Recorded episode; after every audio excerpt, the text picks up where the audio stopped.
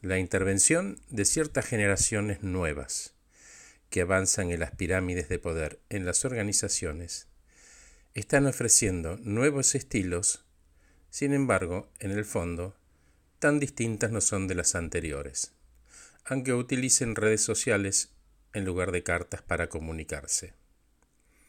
En mi opinión, el ser humano es bastante primario, independientemente de culturas, idiomas o edad, y se trata de dos premisas básicas. La primera es salir adelante, es decir, avanzar, evolucionar económica y espiritualmente, y la segunda es llevarse bien entre sus semejantes y con sus comunidades.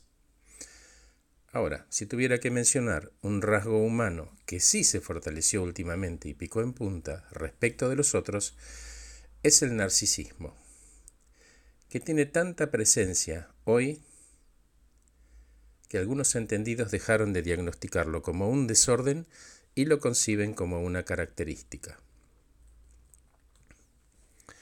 Existe una figura mitológica que se llamaba Narciso y estaba enamorado de su imagen, al punto tal que estaba constantemente mirándose en un lago.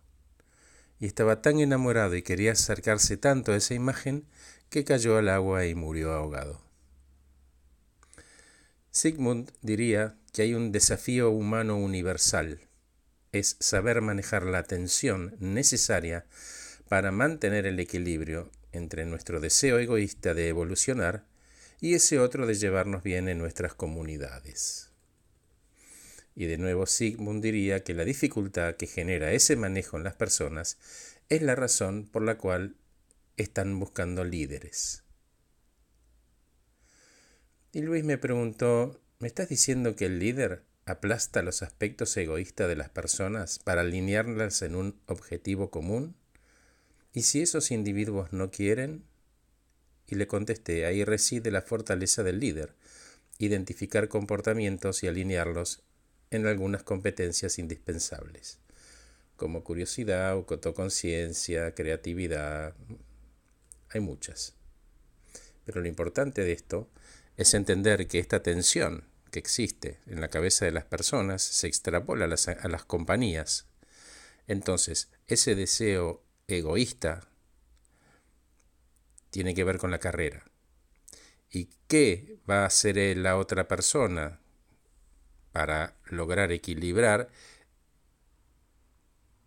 esa carrera con su vínculo, con sus pares, con sus jefes? Esta negociación entre me llevo bien y logro mis propósitos.